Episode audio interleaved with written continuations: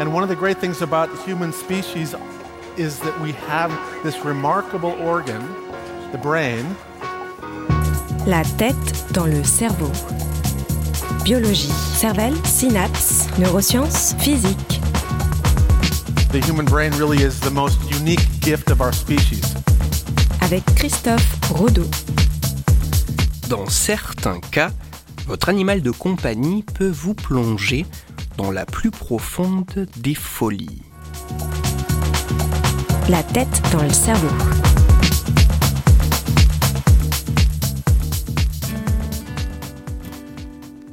Nous sommes dans le Midwest américain, cette région des États-Unis qui s'étend de la côte des Grands Lacs aux Grandes Plaines de l'Ouest. Dans cet immense territoire, au début des années 2000, un couple a donné naissance à un petit garçon que nous prénommerons Matthew. Matthew est un enfant sage et aventurier. Il grandit dans une maison modeste de banlieue entourée d'animaux de compagnie.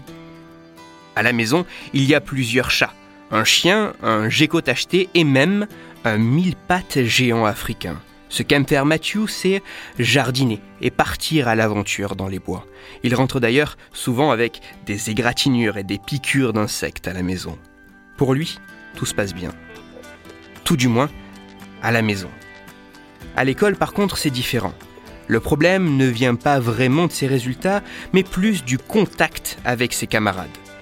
Brillant, mais socialement assez maladroit, Matthew se fait régulièrement malmener. Cette situation conflictuelle répétée impacte assez lourdement son moral. Heureusement, les parents de Matthew prennent assez rapidement conscience de ce qui cause l'état de leur enfant. Pour essayer d'arranger la situation autour de son dixième anniversaire, Matthew est transféré dans un autre établissement scolaire. Une école plus petite et destinée aux enfants à haut potentiel. Dans ce nouveau cadre, le jeune garçon se révèle pleinement.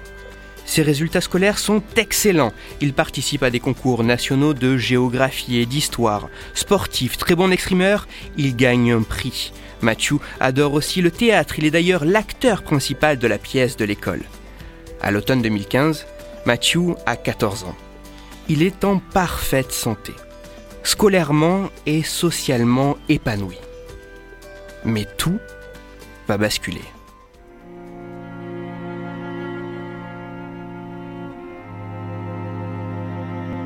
À l'automne 2015, l'état de Matthew se détériore. Il commence à développer une agitation importante, un sentiment d'accablement et un sérieux état de confusion et de dépression. Avec les jours qui passent, sa situation s'aggrave. Matthew commence à vouloir se suicider. Il dit qu'il veut mettre fin à ses jours car il a peur des nouvelles pensées meurtrières qu'il éprouve envers ses proches. Matthew est convaincu d'être le fils maléfique et damné du diable. En octobre, Matthew est admis dans l'hôpital local pour une hospitalisation psychiatrique d'urgence. Diagnostiqué comme souffrant d'un trouble dépressif majeur avec caractéristiques psychotiques, il est rapidement mis sous traitement médicamenteux. Au bout d'une semaine, n'étant plus ni suicidaire ni meurtrier, mais sans être redevenu totalement le Mathieu qu'il était, la décision est prise de le laisser rentrer à la maison. Mais de retour chez lui, la situation ne va faire qu'empirer.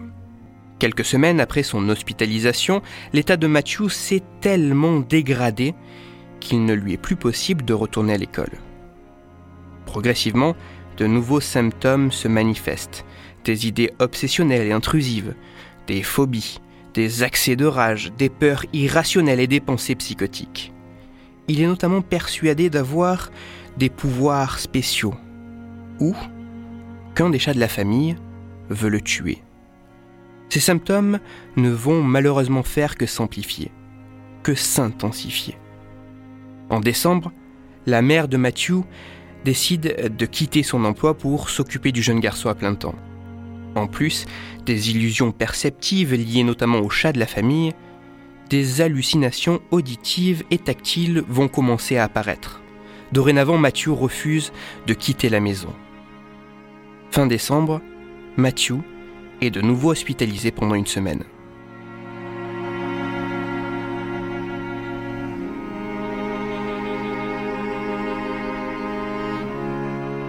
En janvier 2016, de retour chez lui, Matthew est alors diagnostiqué schizophrène. Au traitement antipsychotique vient s'ajouter un traitement anxiolytique. Mais cela ne va pas vraiment améliorer la situation.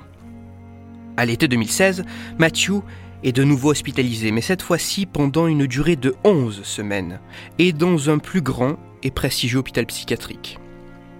Durant son séjour, de très nombreux tests sont réalisés.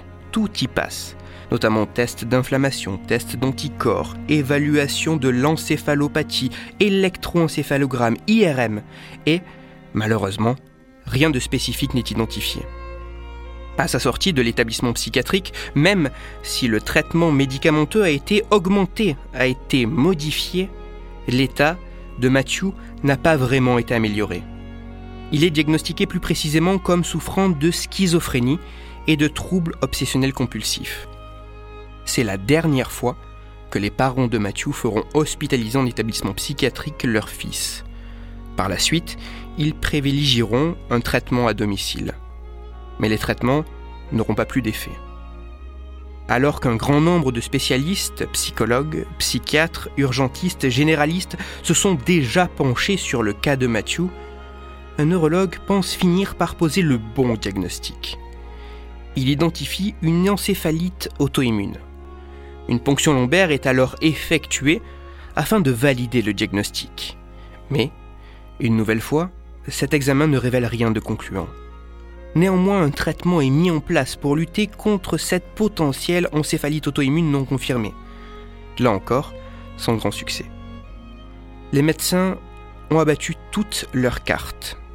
Ils ont tenté sans réelle réussite plusieurs traitements médicamenteux et il ne leur semble plus trop quoi pouvoir envisager afin d'essayer d'améliorer l'état de Matthew. Mais tout va brusquement changer lorsqu'un élément a priori anodin va être pris en compte.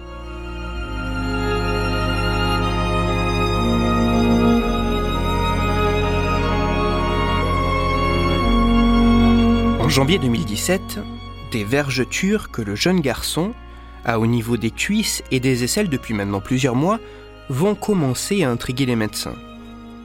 Une consultation par un dermatologue est alors demandée. Suite à l'auscultation, le dermatologue conclut que ces vergetures n'ont rien de normal. Elles ne sont ni localisées ni orientées le long des lignes de tension de la peau et leur apparition ne concorde pas avec des fluctuations du poids du corps. Ce nouvel élément permet de mettre les médecins sur une toute nouvelle piste et de déceler chez Matthew la présence d'une bactérie qui n'avait été révélée par aucune des analyses précédentes. Dès lors, un traitement put être mis en place afin d'éradiquer de l'organisme de Matthew cette bactérie. Il fallut un certain temps avant de trouver le traitement et la dose adéquate, mais dès que cela fut fait, l'ensemble des symptômes dont souffrait Matthew diminuèrent graduellement et progressivement. En parallèle, les autres traitements, notamment antipsychotiques et anxiolytiques, furent progressivement retirés. Au bout de quelques mois, précisément en octobre 2017, il ne restait plus aucune trace de la bactérie pathogène dans le corps de Matthew tous les symptômes dont il avait pu souffrir avaient également disparu. Après avoir manqué près de deux années d'école, Matthew put regagner son établissement et retrouver ses excellents résultats scolaires, mais aussi recommencer toutes les activités qu'il aimait pratiquer. Selon ses parents, Matthew s'est complètement rétabli, comme si presque rien ne s'était passé.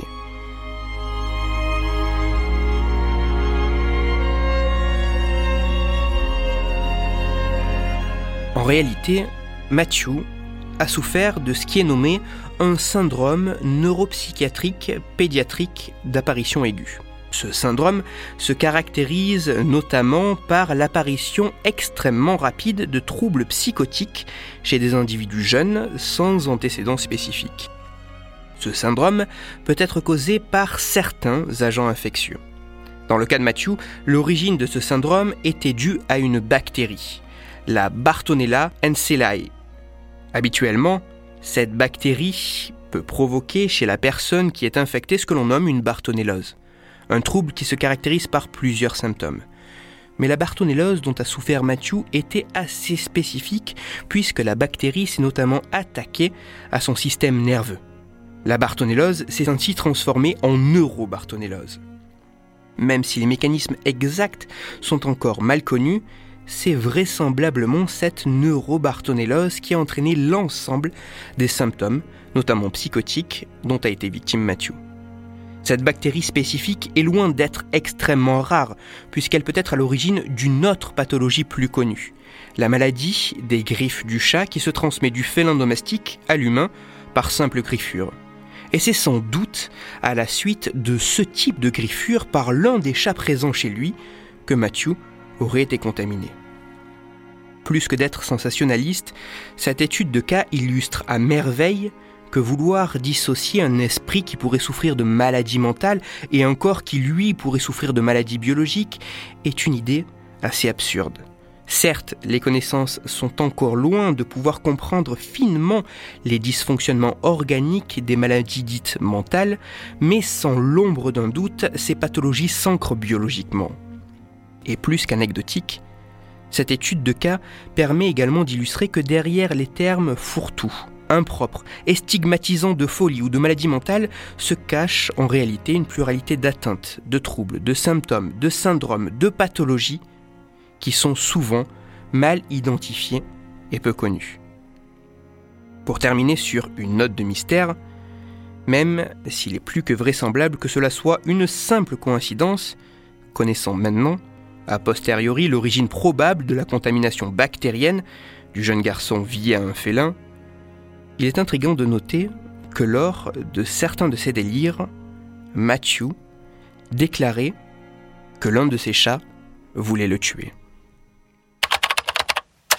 Toutes les références de ma chronique se trouveront sur mon site, Cerveau en argot, et pour approfondir la chronique d'aujourd'hui, je vous renvoie vers un article disponible gratuitement sur Internet. Cet article a pour titre Les chats peuvent littéralement vous rendre schizophrène. Il est écrit par Hugo Jalanière et il est à lire sur le site scienceetavenir.fr. Pour discuter science et cerveau, vous pouvez me retrouver sur Twitter, Christophe-Rodo, R-O-D-O, sur la page Facebook de la tête dans le cerveau et sur mon blog, Cerveau en argot. Je vous rappelle que si vous, auditeur, vous avez des questions ou des sujets dont vous voudriez que je parle, n'hésitez pas à me le faire savoir directement sur mon compte Twitter, sur la page Facebook ou par mail à l'adresse la tête dans le cerveau gmail.com et j'essaierai d'y répondre dans une future chronique. Toutes mes chroniques, y compris celles-ci, sont disponibles en réécoute sur mon podcast La tête dans le cerveau, à retrouver sur toutes les plateformes, dont SoundCloud, Deezer, Spotify, Google Podcast et iTunes. Christophe Rodeau. La tête dans le cerveau.